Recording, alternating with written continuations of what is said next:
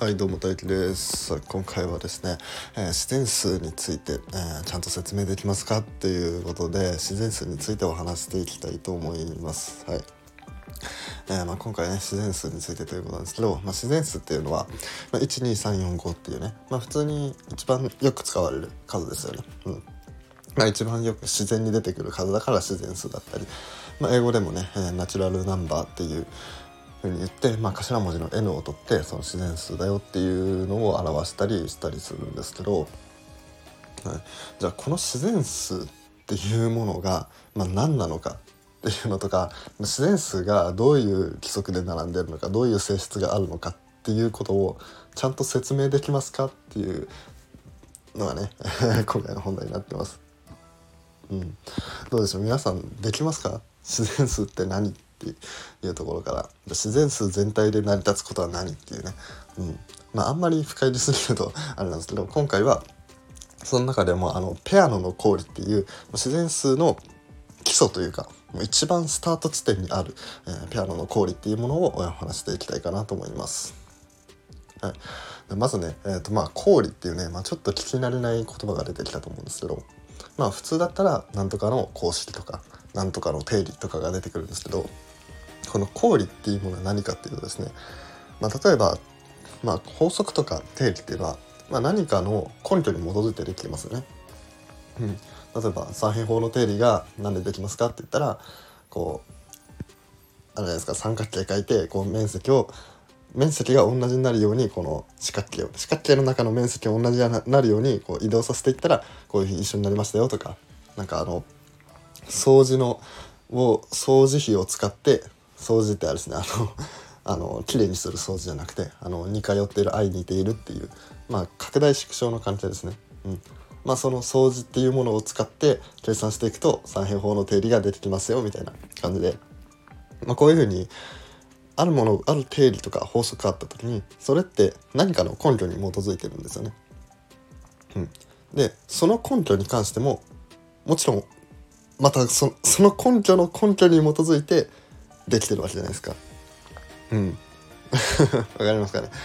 っていう感じでその根拠に対して根拠を求めてってその根拠に対してまた根拠を求めてっていう感じでその根拠の根拠の根拠の根拠っていうふうにやっていくと根拠が無限に続いちゃっていくわけなんですよね。うん、でそうなっちゃうともう理論のしようがないということでその根拠のえー、っと一番最終地点っていうのかな、うんまあ、ここで止めましょうみたいなのが公理なんですよね。だからもう一番最初のスタートもう一番大元のやつなんですよ。だから自然数とはこういうものだっていうのがこうピアノの公理っていうもので、えー、定義されてるんですね。はい、じゃあそのペアノの公理っていうのは、えー、どういうものなのかっていうと、えー、まず、えー、自然数っていうのを、まあ、こうゼロを含めたり含めなかったりするパターンがあるんですけどペアノの公理を説明する時はあのゼロも含めるんですね、うん、ゼロも含めて、まあ、大体説明するんで、えー、その方でいきたいと思います。うん、でまずペアノの氷1つ目の、えー、条件っていうのがゼロが存在するっていうことですね。うん、まあゼロが存在する。まあこれだけです。1つ目の条件がゼロが存在するってう。ん、で2つ目これは何かっていうと、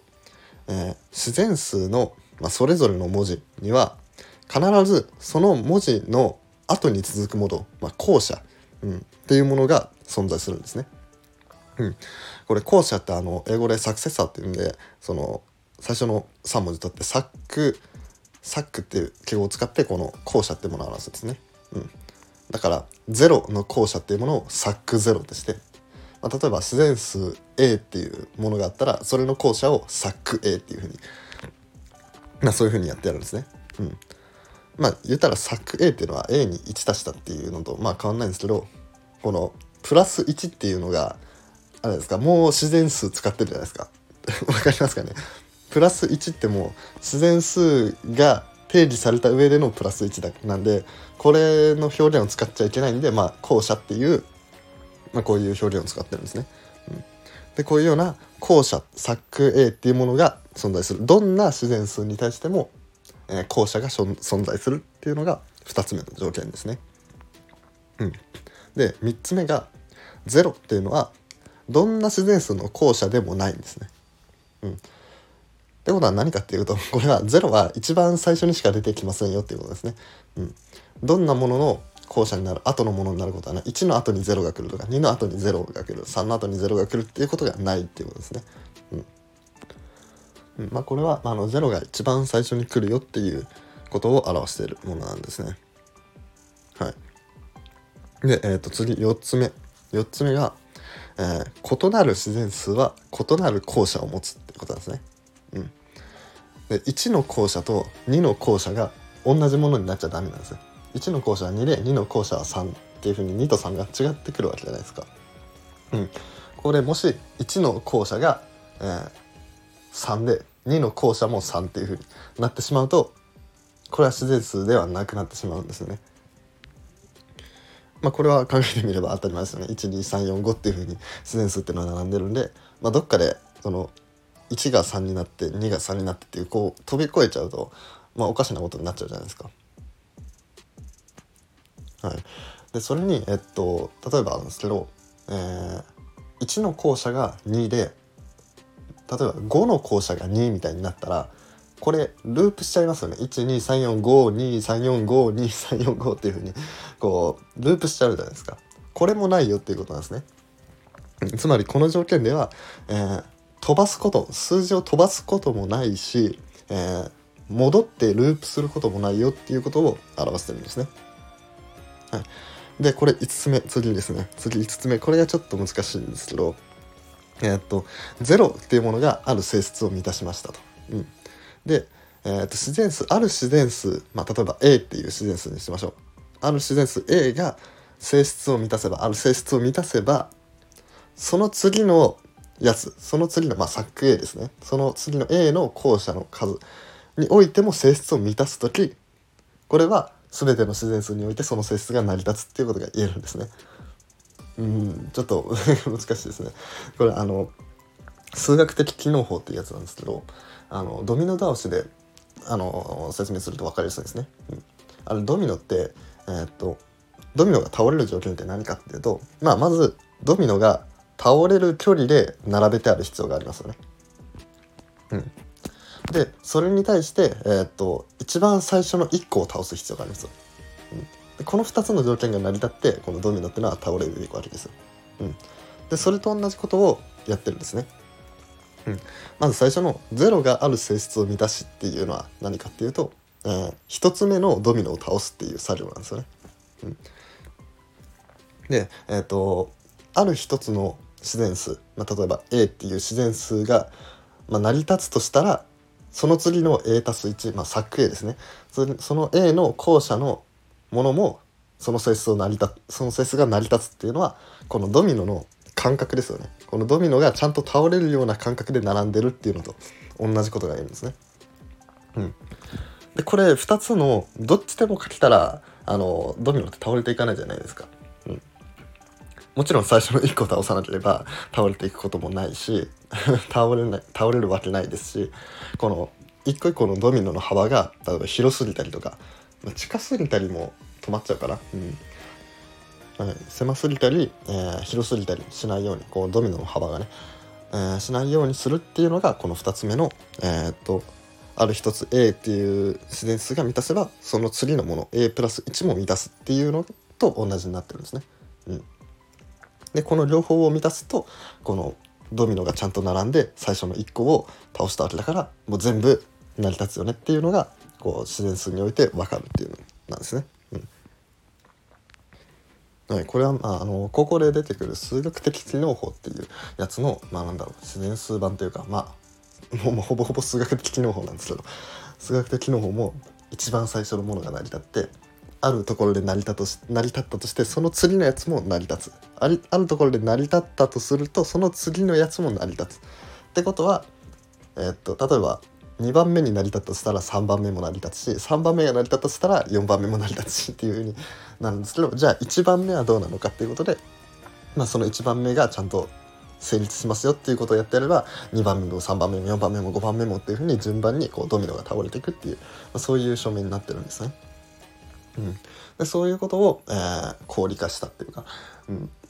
それがちゃんと、えー、保証されてますよっていうのがそういうことができるっていうことをちゃんと保証してるのがこのペアノの氷の5つ目の条件っていうことなんですね。うん、でこの5つ、まあ、これまで5つ言いましたね。0が存在する、えー、自然数には必ずその後者ク A っていうものがある。A に対して、まあ、A プラス1みたいなク A っていうのが存在すると。うん、で0っていうのがまあ一番最初にあると。0が後者になることはないっていうのとあとは、えー、自然数違う自然数の後者はもちろん違う自然数になると。えーまあ、どっかを飛ばしたりとかループしたりとかはしないっていうことですね。うん、で最後が数学的の方が成り立つっていうこの5つの条件がペアノの氷っていうものなんですね。でこのペアノの氷によってこの自然数っていうものが、えー、説明がつくんですね。最後これ氷なんであの氷に対してなんでって聞くのはねやめましょうね。なんでゼロが存在するんですかとか。なんで自然数の後に後者が存在するんですかっていうのは聞いちゃダメです。あの氷っていうのはあの最初にも言った通りそのなんでなんでなんでっていう根拠の根拠の根拠の根拠のっていうのを続けたのやつの一番最終地点というかもうそれ以上聞かないでねっていうところなんであのまあ、ここら辺は公理とか定理とか、まあ、そういうのの、まあ、最後の終着点というか それなんでこれに対しては何でそれが成り立つかっていう聞くのはやめましょう 自然数っていうのはこういうものですよっていうのなんであのこれに対しては何でそうなるかっていう質問は全く受け付けていません。はい はい、というわけで、えー、今回は、えー、ピアノのコールについて話していきました。はい、では最後にちょっと雑談していきたいかなと思います。はい。